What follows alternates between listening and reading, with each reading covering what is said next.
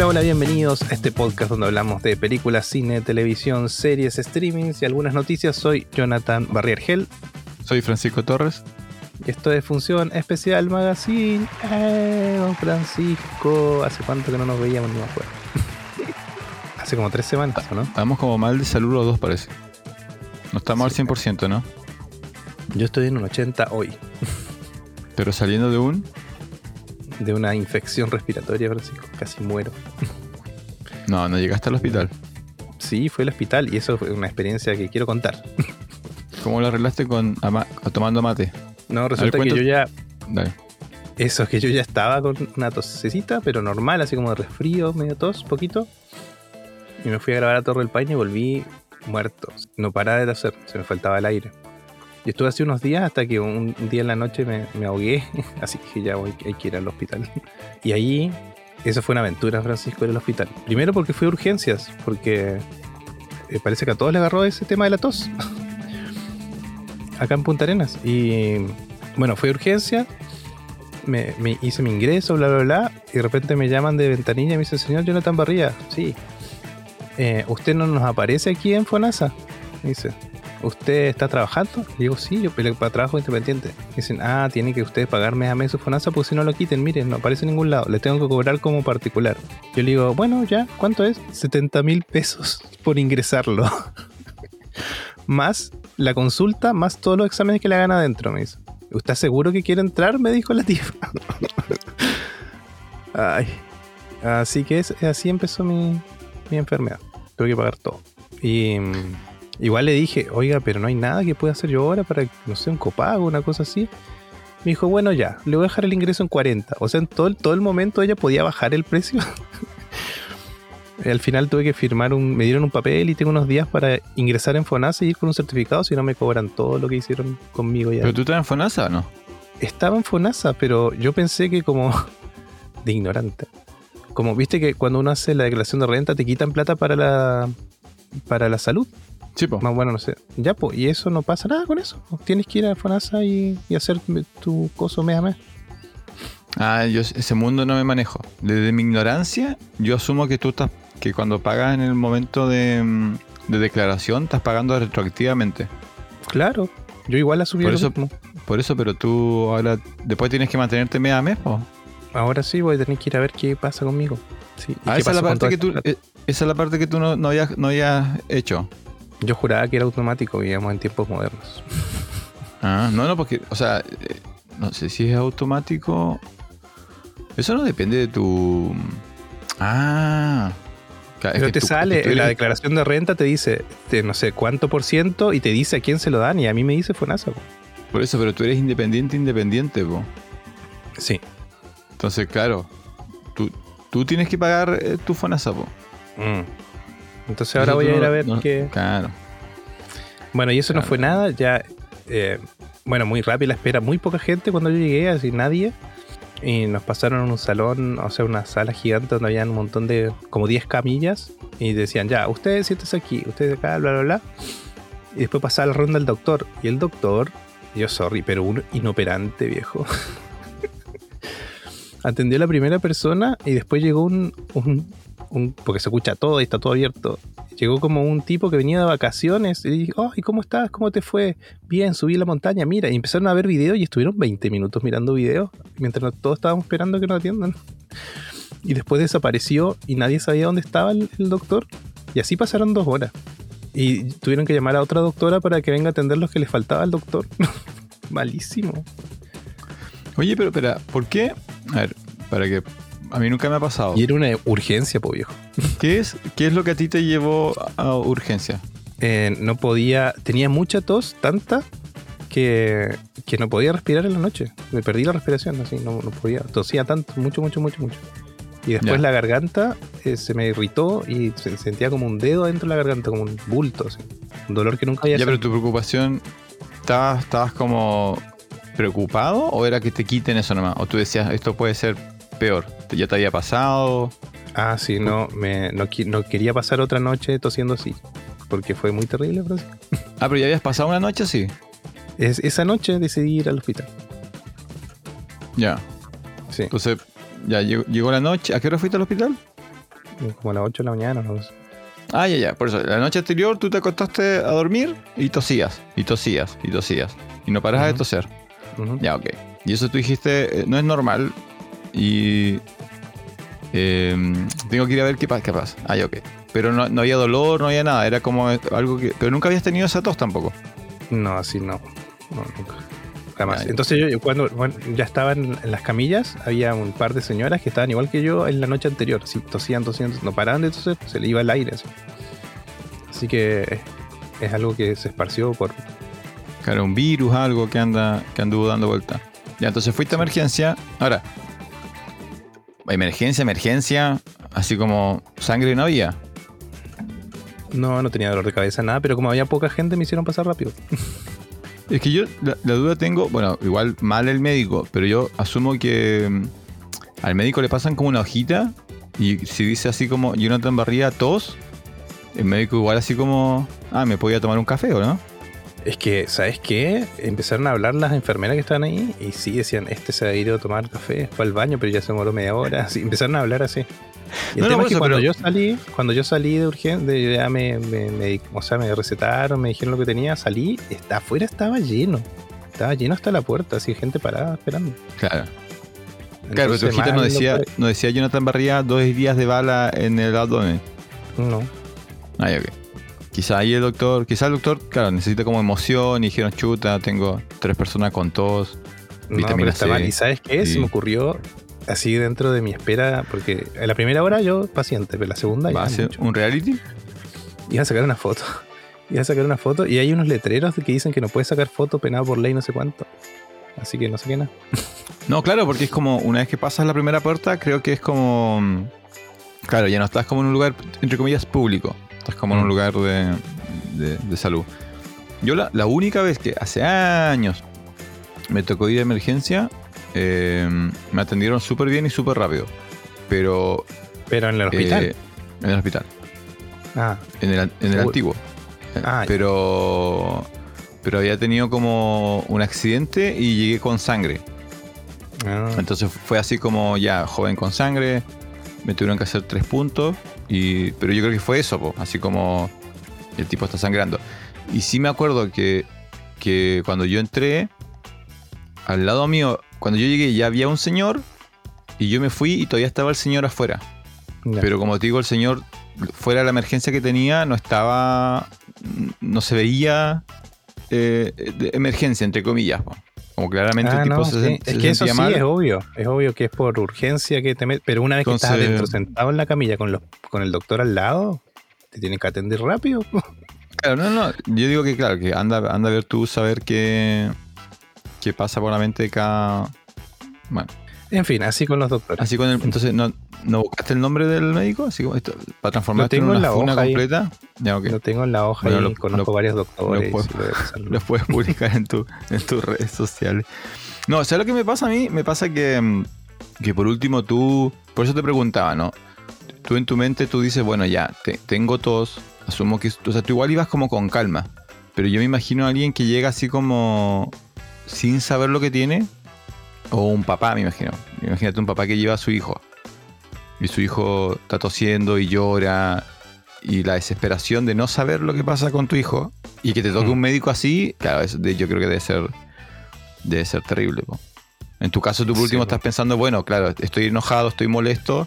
Pero bueno, sé que no, no va a salir un alien de mi pecho ni nada. O sea, eh, eh. pero sí, bueno. Mm. Lo único que estaba pensando es que no me hagan muchos exámenes porque me va a salir muy caro. Eso estaba Claro, tú pensando estás, en- estás en esa. claro, me- me- mejor que no me atienda el médico. Eh, ¿Ya pedí al final qué tenías? Eso, infección respiratoria. Y Me dieron muchos antibióticos y muchos jarabes. Estás con antibiótico. Mm. Yo sé que donde hubo un virus porque mi, estuve haciendo clases, llegaron como varios alumnos o faltaron y presentaron licencia, otros llegaban con la máscara de que usábamos la De pandemia. Halloween. ¿Te imaginas? Hubo como 3, 4 personas que igual en la universidad pidieron licencia.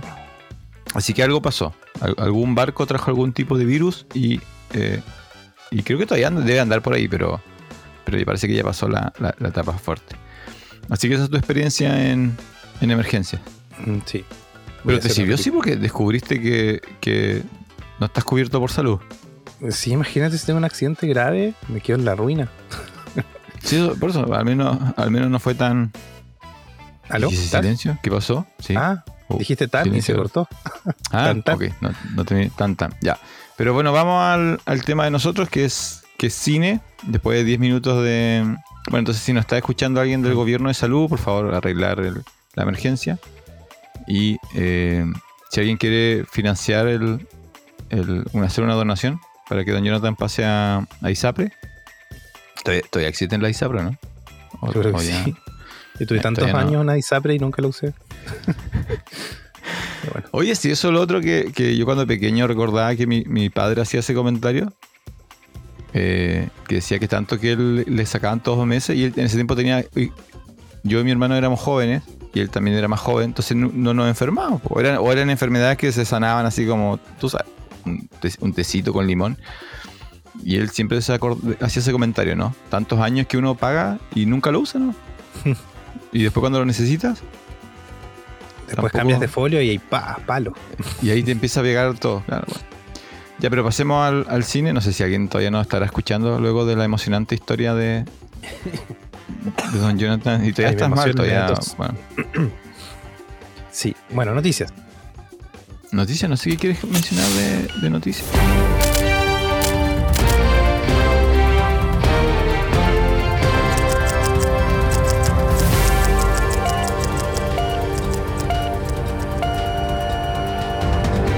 Se solucionó el paro de guionistas, pero está el paro de actores. Por lo tanto, gran parte de la promoción de las películas eh, son los actores, pues, no se ponen a hablar el equipo técnico. Y ahora salen los directores a hablar de las películas, ¿cierto?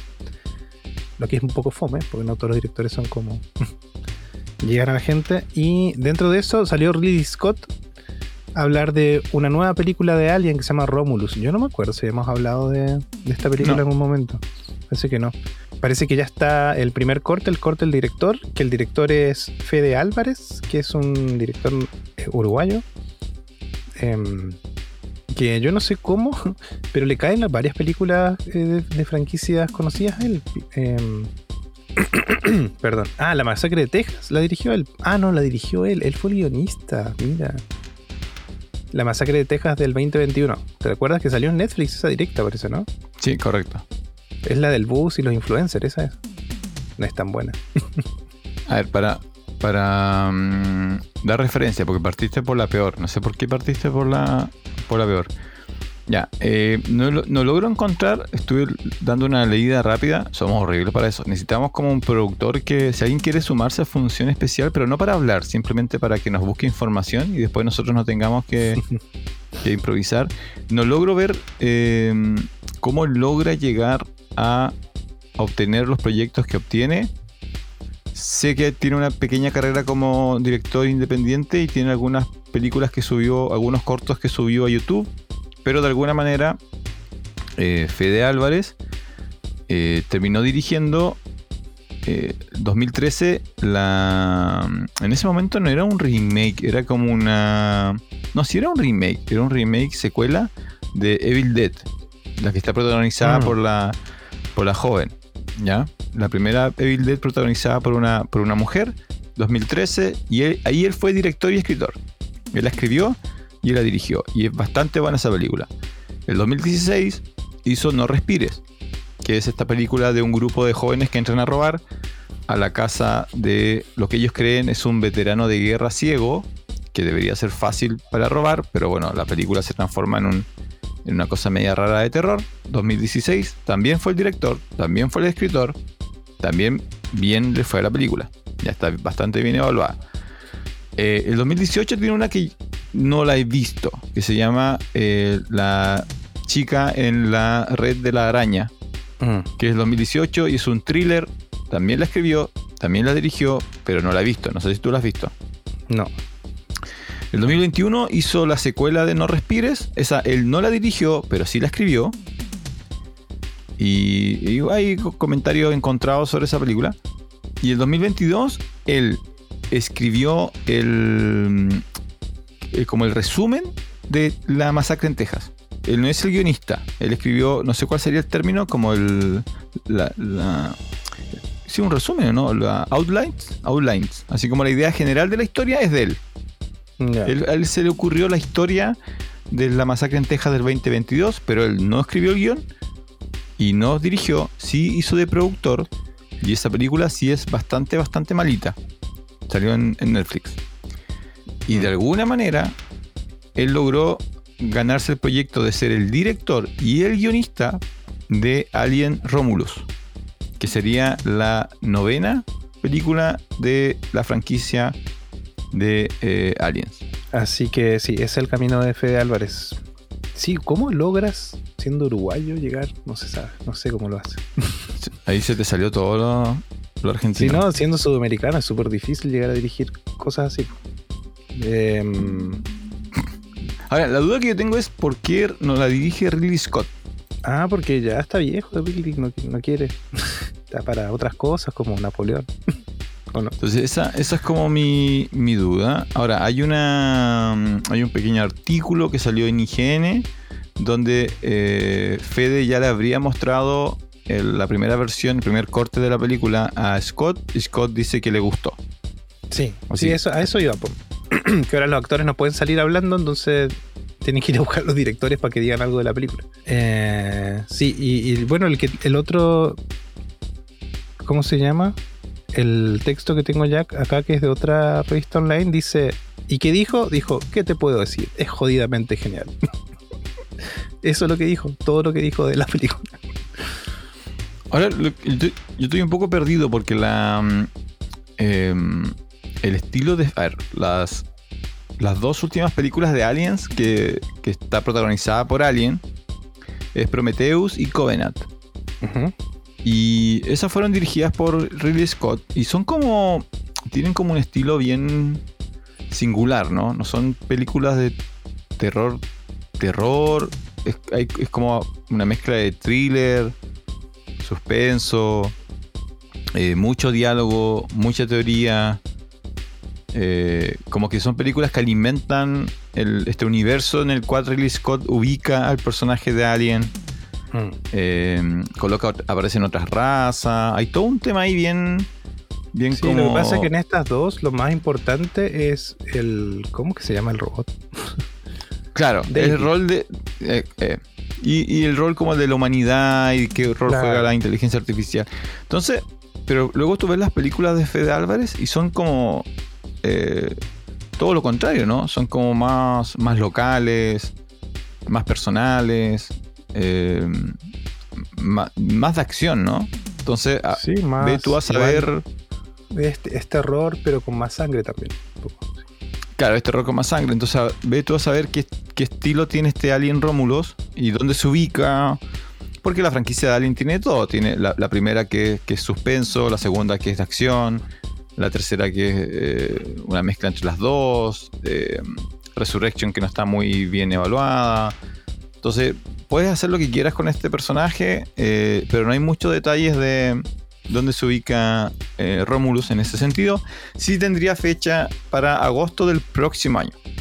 Mm. Así que agosto del próximo año recibiríamos una nueva película de Alien, dirigida por Fede Álvarez, eh, y ya tendría dedos para arriba por parte de Ridley Scott.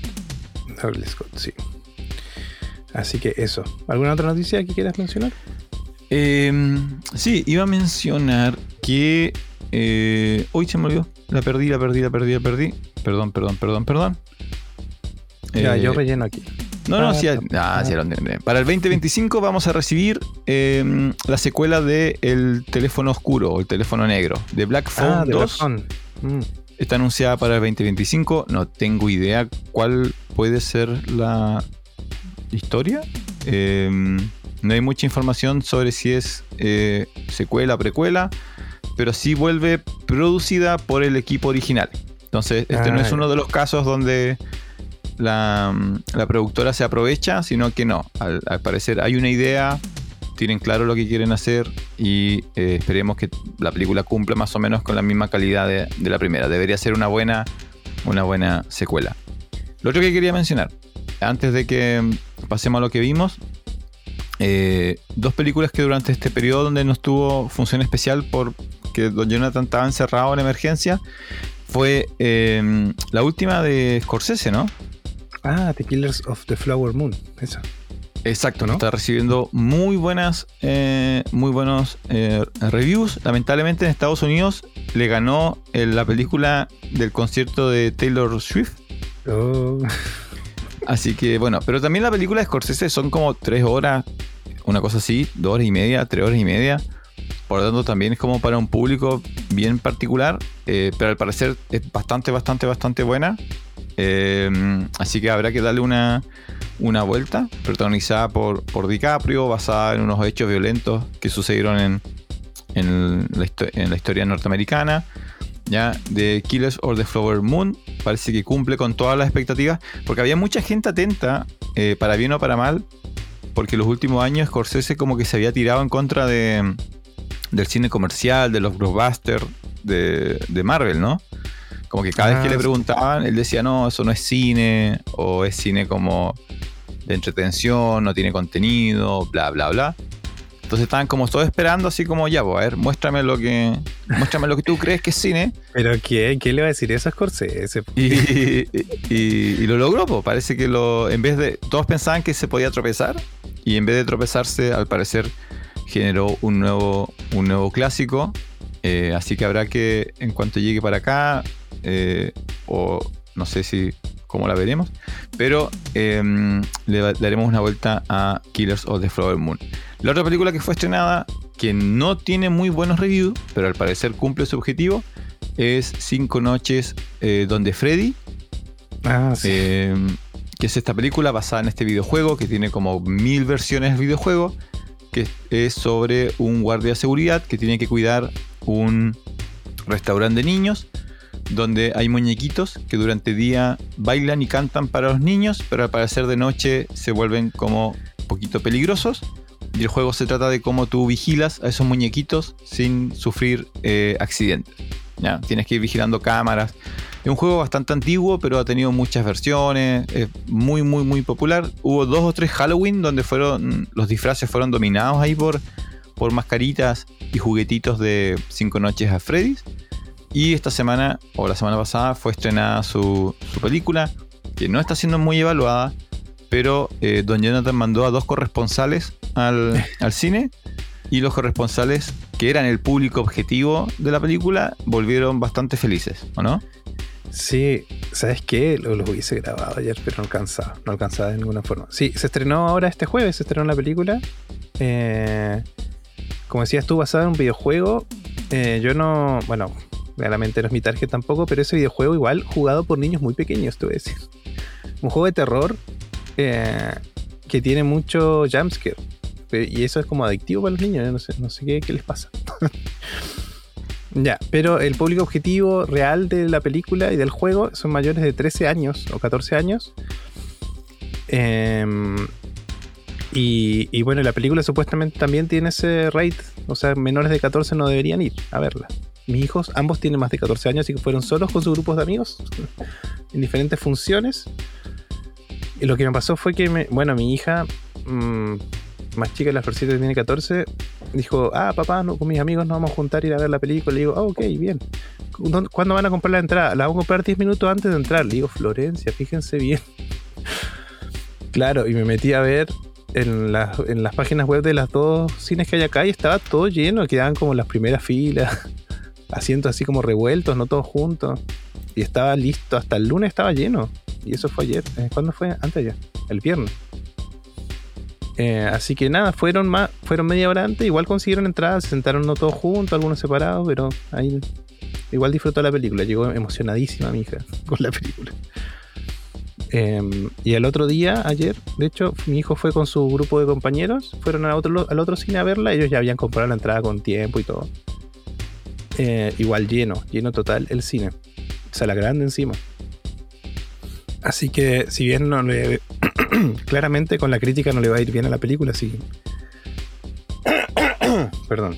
El juego ya tiene eh, cosas raras en su historia. Si un juego que no era con historia y después le empezaron a meter una historia y salieron muchas versiones por el éxito. Así que iba a ser exitoso, pero no para la crítica. Así que eso, yo creo que le va a quedar un par de semanas más tal vez a la película porque Aparte que la gente va disfrazada, es como el evento, ¿cachai? Van disfrazados, ¿cachai? Mi hijo fueron de traje, así como. ¿En serio? Qué buena. O O sea, sea, el, el- juego. Dale. El grupo de amigos de mi hijo mayor, ellos fueron de traje. Mi hijo no, porque yo no le compré traje, obvio. ¿Cómo voy a comprar traje para ir a ver una película? No tiene traje. Tu hijo no tiene. Tienes un hijo sin traje, doña Nora. No, porque iba a tener traje. Así que eso, sí. O sea, bien para la taquilla, bien para los cines. No, sé si bien para la crítica. No, pero ahí el, eh, yo creo que la crítica tiene que, y con- en general con el género de terror, ¿no? Lo hemos conversado, hay que, hay que entender para quién, para quién va la película y qué es lo que esa gente espera de la experiencia. Tus hijos claramente lo pasaron bien.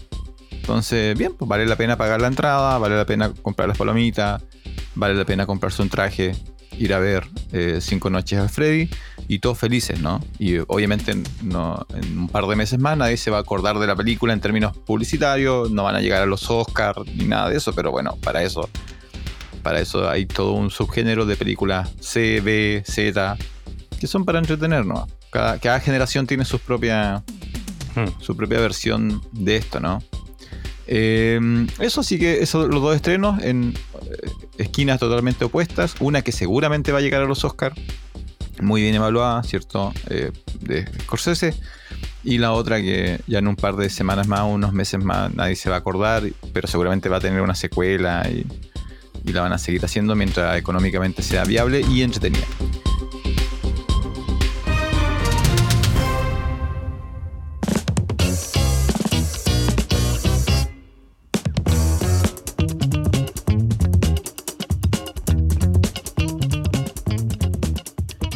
Mm, ahora que terminó eh, o Az- Azuka, ¿cómo es? ¿Qué estás viendo? En, ¿Con qué serie te, te entretuviste mientras estabas lleno de medicamentos y drogas eh, para quitarte la tos? Sí, por estos días está eh, disponible, saliendo semana a semana un episodio, eh, la serie de Loki, la temporada 2 de Loki, de este personaje del universo Marvel. Eh, la primera temporada estuvo muy buena, la verdad, a mí me gustó mucho, eh, donde se mete con, con los viajes entre multiversos, las variantes, etc. y, en, y en ese plan gigante que tenía Marvel, las series eran muy importantes y la más importante era Loki, porque al final de la serie, eh, de la temporada, aparecía el que iba a ser el villano principal de todas las otras películas del universo Marvel, que era... ay, lo tenía en la puta lengua y se me fue. Pero es un personaje em, que está como a cargo de las líneas temporales, eh, de los multiversos. Eh, le dicen aquel que que ¿cómo se llama? Remains, ¿cómo se dice en español? Bueno, estoy muy enredado hoy. Eh, y bueno, y el personaje estaba protagonizado por Jonathan Majors, recordemos que estuvo en un asunto bien complicado con la ley, reñido con la ley, y lo dejaron abandonado, ¿te acuerdas? Sí, correcto, correcto. Eh, entonces nadie sabía qué iba a pasar con él. Que lo iban a sacar de. mm, Él iba a ser la cara del, del último villano de, de toda esta nueva em, fase de Marvel. Em, así que nada, ahora en la temporada 2 aparece él. Yo pensé que lo iban a modificar. iban a modificar la cara o algo. Pero aparece el personaje de él de nuevo. Em, y en esta temporada, eh, además de meterse con las líneas temporales, se meten con las líneas de tiempo. O sea, no solamente saltan en multiverso, sino que más que nada en el tiempo, con O cosas sea, que no solamente paralelo, no solamente paralelo, sino hacia adelante y hacia atrás. Claro, sí, en todas las direcciones, paralelo y transversal. Y, mm, y aparece un nuevo personaje eh, que se llama Obi y está protagonizado por em, Ki Hui Kwan, que es el actor de em, todo Everything Everywhere Everywhere All at Once. Em, el chiquitito de Indiana Jones también. Y él aparece dentro del, del de este universo donde ellos están, que es como una agencia que maneja las líneas del tiempo. Y su personaje es muy bueno. La verdad que sí, es muy entretenido, pega muy rápido. Eh, así que un acierto que esté ahí en, la serie. Eso, van cuatro episodios de la, de la segunda temporada. Muy bien, la verdad. Eh, Jonathan Mayors tiene, hace un personaje que es ese personaje villano, pero en otra línea de tiempo, donde está. Es, tiene como otra personalidad el personaje, como que es tartamudea, es un poco inseguro. Y la verdad que está bien actuado. Así que eso. Em, de hecho, recién leí le- le- eh, viendo las noticias que parece que Disney tiene una revista que sale mes a mes y él iba a salir en la revista de diciembre y lo sacaron. Eliminaron esa revista, no va a salir.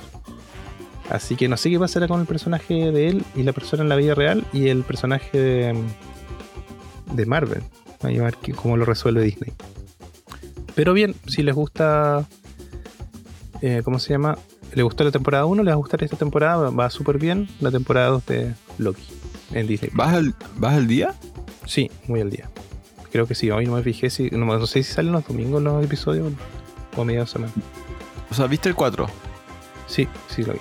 Ya, ¿por qué el, el, el 4 sa- ha salido tan, tanto en las redes sociales como un capítulo que como importante? Como así como que- el capítulo que no te puedes perder de Loki, el 4. Mm, pucha, si lo digo y, y arruino todo. Ah, ese nivel, es como ese nivel. Ya, entonces algo pasan cosas importantes en el capítulo 4. Sí, sí, sí. Mm, ¿Solamente para la serie o para el universo Marvel en general? No, para la, por ahora está bien contenida dentro de lo que pasa ahí.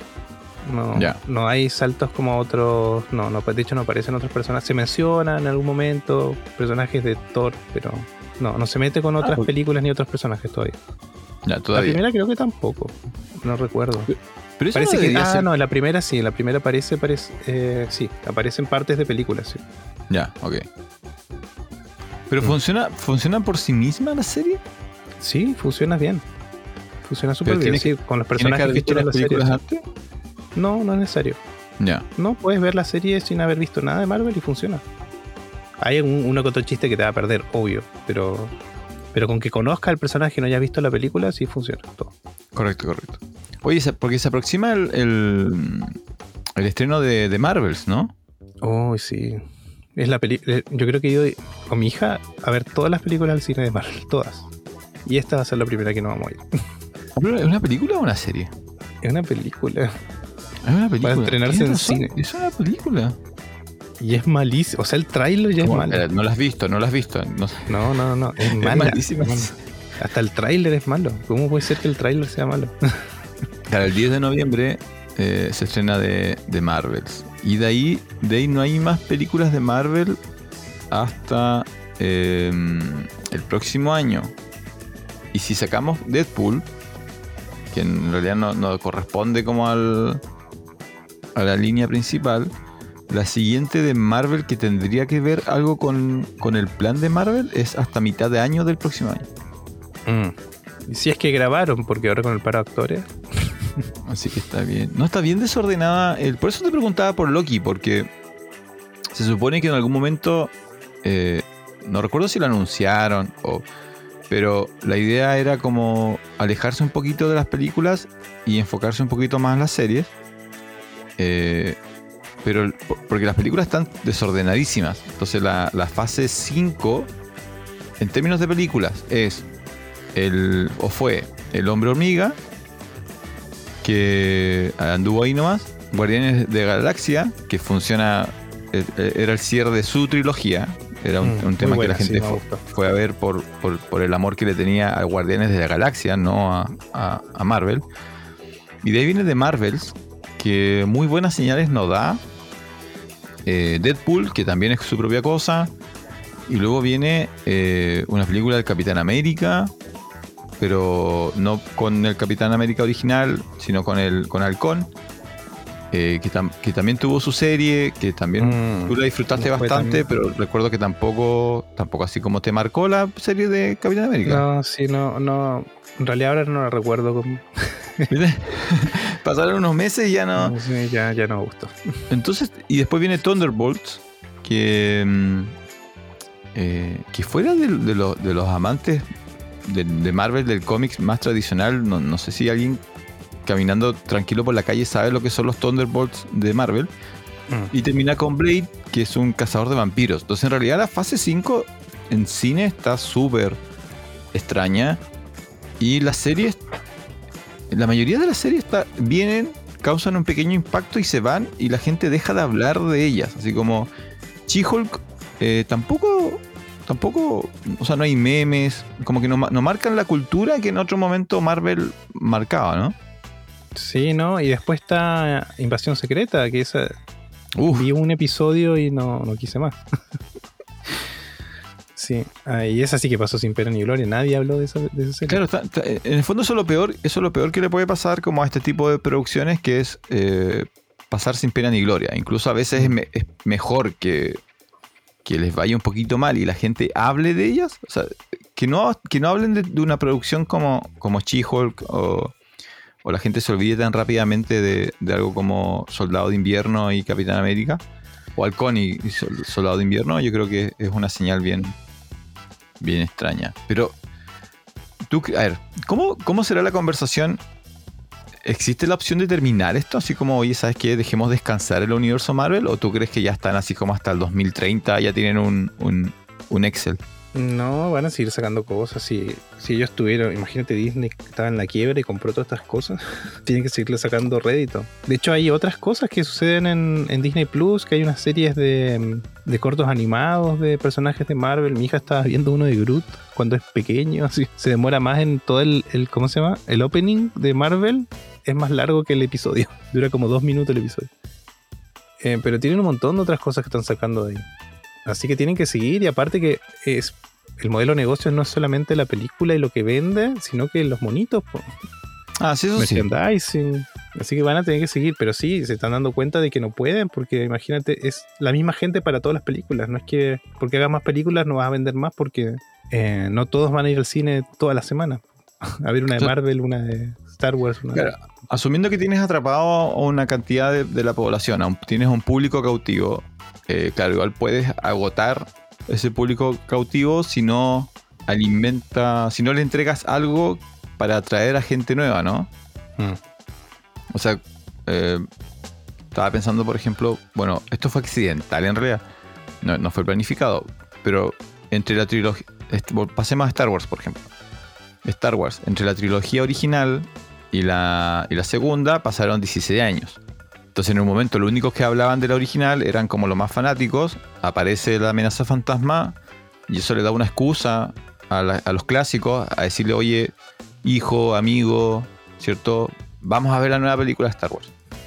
Entre la segunda trilogía y la tercera pasaron 10 años. Entonces igual como que hay un tiempo en el cual, claro, vives del, del público cautivo, pero luego le entregas algo, algo que domina la cultura mediática, ¿no? La nueva película de Star Wars. Ven a ver el cierre de la nueva película o la nueva trilogía y como que realimentas tu franquicia, ¿no? Así como que cada cierto tiempo le metes una, una inyección de adrenalina a, tu franquicia. Star Wars lo hizo cada vez con su trilogía y ahora está con las series. Eh, pero yo creo que sus series han funcionado mucho mejor, ¿no? Me, me da la Sí. impresión que sus series han logrado como re- revitalizar eh, al Sí, público. La diferencia, la diferencia es que está Filoni metido en las series, en las series animadas, y en las series live action, en las películas él no estuvo metido en las últimas tres. Y, y claro, Star Wars lo hizo bien porque trajo nuevos personajes, porque y trajo una nueva, manteniendo lo que estaba, digamos, basándose en lo que estaba, eh, trajo nuevas cosas, bueno, no sé, Baby Yoda, Mando, eh, Ahsoka ahora, eh, que son personajes súper potentes y ya, o sea, y si bien ha aparecido, por ejemplo, Skywalker aparece en uno de los episodios de Mando, de Mandalorian, em, todo lo de las anteriores películas va quedando hacia atrás nomás. Bueno, apareció. Darth Vader aparece en, en las series nuevas. Pero aparece un poquito. Eh, No se basan constantemente en lo de atrás. eh, Están construyendo cosas nuevas. Y eso hace que la gente se enganche. ¿Cuánta gente se enganchó? Jóvenes, así niños, con Star Wars. De esta, mi hija, por ejemplo, mi hija tiene 6. Se enganchó con Star Wars solamente por Baby Yoda. es fanática ahora. Así que así se hace, yo creo. Tiene que ser Claro, así, le tiene que falta. O sea, no sé si así, así se hace, es una opción, pero claramente eh, Star Wars como marca, a la, a la fecha que estamos, octubre del 2023, tiene más peso que, Mm. que el universo Marvel por ahora. Puede ser que, que uno, en- seis meses más sea distinto, pero Marvel está, perdiendo está perdiendo velocidad y no se ve por dónde por dónde meterle cierta energía. Pero bueno, eh, ah, ya, ¿y qué vi yo? Ya, yo eh, sí vi una la desesperación de no haber visto muchas películas, porque estoy viendo estoy viendo más, más series.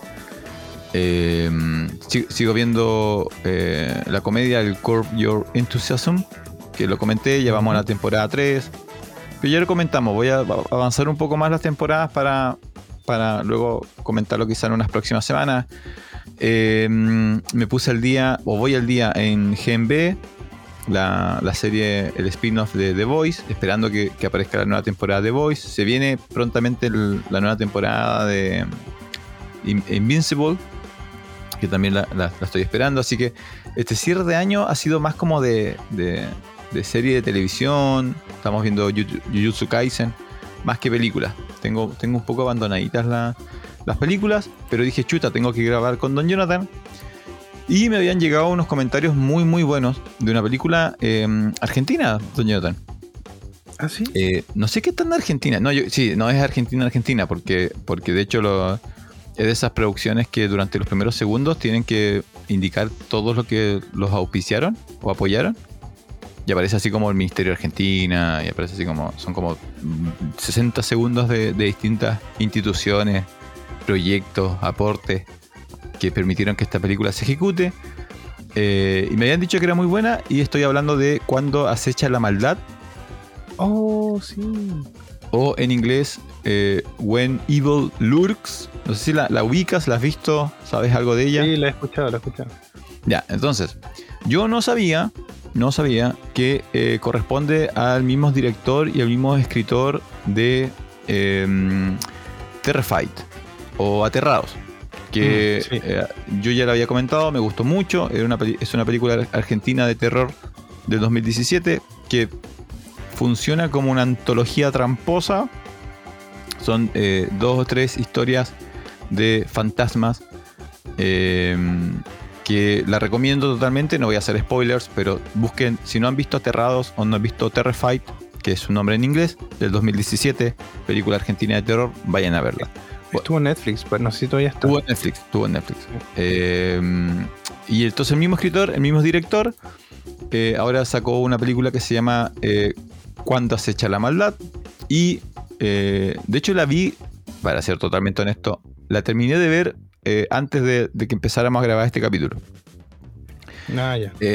Si no hubiera sabido, yo creo que ah, la disfruté mucho. Si no hubiera sabido que era del mismo director, yo creo que la hubiera disfrutado más. Pero ya me senté con ciertas expectativas y la película alcanza totalmente las expectativas. La recomiendo totalmente cuando acecha la maldad, When Evil Lurks. En este momento me parece que la única, el único stream que lo tiene es un stream específico de terror que está en algunos países que se llama Shutter. Ah, Eh, pero ya debería llegar prontamente, me imagino, a, a otros mercados internacionales. Quizá en Netflix, ahí vamos a ir avisando. ¿De qué se trata? Entonces, donde eh, Aterrados era una película de, fantasmas.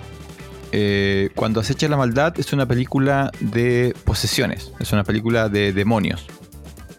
¿Cuál es la gracia de la película? La gracia de la película es que la película está ambientada en Argentina, sucede en el mundo rural de Argentina.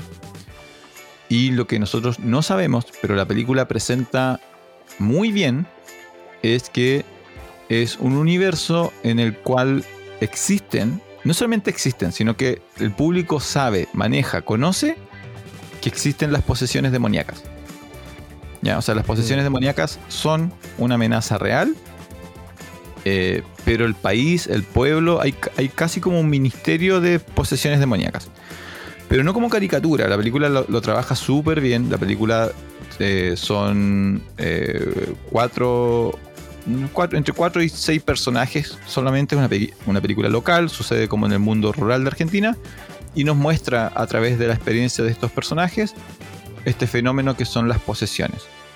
Y la película muy gradualmente, de una, de una manera súper inteligente, súper bien escrita, eh, súper violenta en algunos momentos, te va entregando información de cuáles son las reglas de, de estas posesiones. Porque claro, como, los personajes ya conocen cómo funciona este tema, eh, no hay una exposición. La película no parte con 15 minutos de una explicación.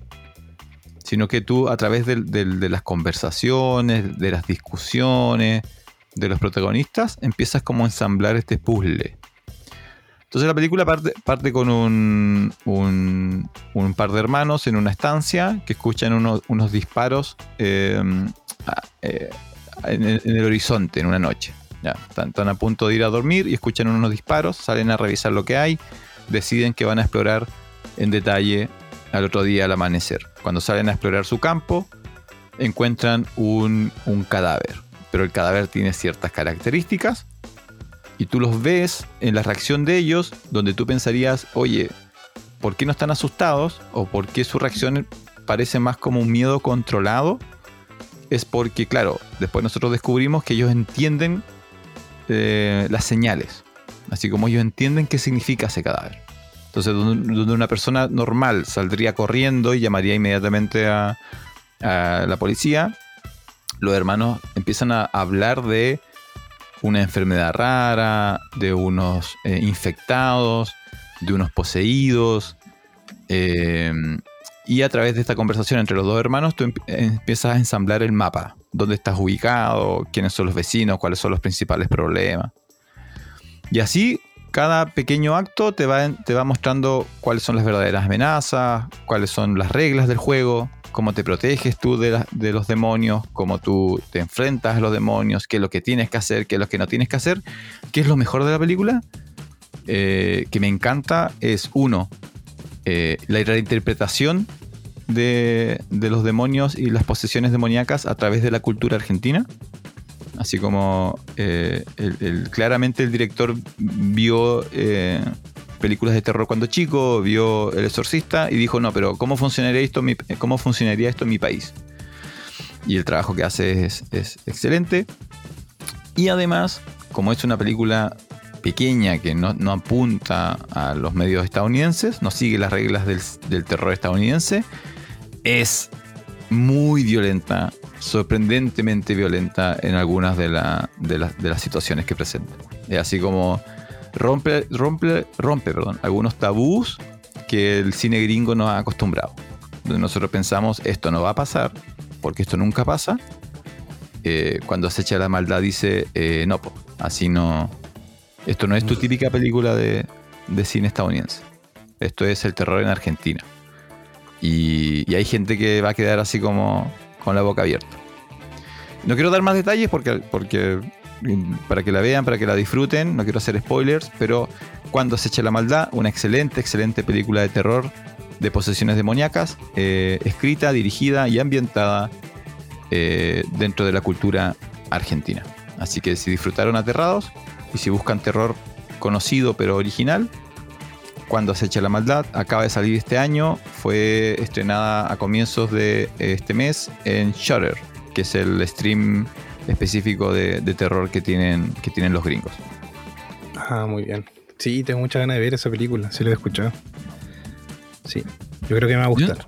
Yo, no recuerdo, a mí me la mencionaron porque había salido otra película de terror y empezaron a salir unos reviews que decía así como, pero no me acuerdo cuál era la película original que, que le tiraban palos. Pero que era... Pero salió una película gringa. ¿Ah? Ah, pero que era Argentina, ¿no? No era Argentina. No, no, ahora me acordé, muy bien, era El Exorcista. Ah, la nueva. Sí, pues empezaron a salir reviews que decía así como, eh, si quieres ver lo que se supone que es El Exorcista, lo que tenía que haber sido la nueva Exorcista, vayan a ver eh, cuando se eche la maldad. Eso, era, eso es lo que empecé a ver. Empecé a recibir como tweet, no, no a recibir, sino que empecé a leer Twitter y review en internet que decían lo que se supone que tenía que haber sido El Exorcista 2023 es realmente cuando se echa la maldad 2023. Así que eh, muy bien por el, impacto que ojalá tenga y vaya a tener el cine, el cine latinoamericano. Lo único, eh, en los primeros minutos hay, em, hay unos, unos, discursos, unos mensajes que claramente responden como a algo político en Argentina. Pero no se preocupen, la película no es, no, no se sumerge en eso. ¿ya? Tiene como unos momentos donde claramente hay un mensaje político-cultural de lo que Argentina está viviendo o lleva viviendo como los últimos 15, 20 años, pero la película luego se centra en el terror, así que no se, no, se asusten, no, no, se vuelve como un, una pancarta política. ¿Ya? Al comienzo me, me preocupó un poquito, porque dije, chuta, bueno, ya, por algo la lanzaron el año de elecciones presidenciales, pero luego dije, no, no, no, al final no se asuste, ya, no sale, no sale, el, el villano no es un candidato político, Ah, muy bien. no sale así, claro, no, no. Pero sí, totalmente, de dos para arriba para, para cuando acecha la, la maldad. Ya, y eso. Te puedo comentar para que no, no cortemos tan pronto que he estado viendo eh, Jujutsu Kaisen, eh, anime en Crunchyroll. ¿Tú lo has visto? Voy al día. Yo igual voy al día. ¡Eh, chócala! ¿Vas al día al día? ¿Con el manga? ¿Con el anime? Con el anime, no manga, yo no leo. no. Todavía te, te advierto que todavía no empieza lo bueno. Oh, ¿en serio? Ya, bueno. em, no me acuerdo cuánto tiempo, pero llevo harto tiempo viendo el anime. Y, y nada, muy recomendable el anime. Está súper bien hecho, dibujado. La historia es. Uy, perdón. la historia es súper buena. eh, pero las, las secuencias de pelea, viejo, son muy buenas. ¿Qué onda esta gente? ¿Cómo dibuja así? Y bueno, y aparte que es em, un anime que, que tiene harto de terror también.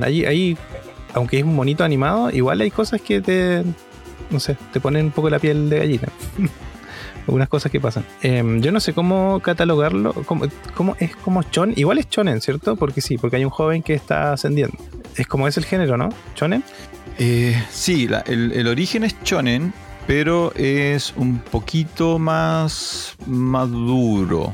Es Sí, como... porque no es, es Naruto con sangre. Sí, y, la- y la- y los personajes no son tan lineales. No- y tan no- chistoso tampoco, sí. no es tan blanco, blanco, negro, negro. Es un poquito más. Es un. Incluso es más que Full Metal Alchemist. Donde Full Metal, Metal Alchemist era un poquito más político y un poquito más complejo. Esto es todavía un poco más. Pero es Mm. shonen porque en el fondo hay eh, la trama principal es hay personajes buenos que quieren salvar el mundo y hay personajes malos que quieren destruir el mundo. Entonces tampoco es como. Pero. Ah, tú no. Pero viste las noticias como hace dos, tres meses de lo que causó un capítulo del manga en Santiago. Ah, fue en Santiago que em- empezaron a hacer un altar, una cosa ¿no? Sí, sí. Sí. Y de hecho ahora iban a prohibir. Ah, no, yo en la noticia que leí fue que en, en el. Porque el- eso está basado en un estado, una ciudad de Japón o algo así. Y que ahora para Halloween van a poner policías para que no hagan los altares. Ah, viste. Ya, entonces, bueno, no, entonces la próxima semana vamos a, vamos a comentar un poco más en profundidad de, de las fortalezas de Jujutsu Kaisen, porque realmente vale la pena, vale la pena recomendarla. Ah, ¿sabes qué? No vi la película. Eso me falta ver. Lo voy a ver. Voy a ver la película.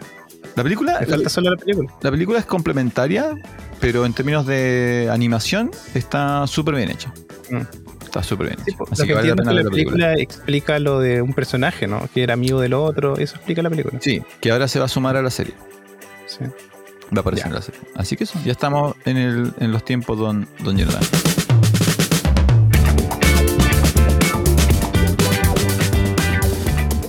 Que resumen, si no tiene, si usted trabaja de forma profesional independiente y no tiene su previsión social, no vaya a urgencia del hospital, eso es lo primero. Eh, dedo para arriba para la sesión, eh, sesión, para la temporada 2 de Loki. Dedo, todos los dedos para arriba para eh, cuando acecha la maldad, película argentina de terror que Pa- Francisco y que próximamente voy a ver yo. Francisco, pásame guiño guiño. Ya, ok, ok. Eh, ¿Y qué más? Eh, Jujutsu Kaisen, dedos para arriba, y vamos a hablar más en profundidad en otro episodio de, de, esa, de ese anime que está bastante bueno, que está en Crunchyroll por estos días.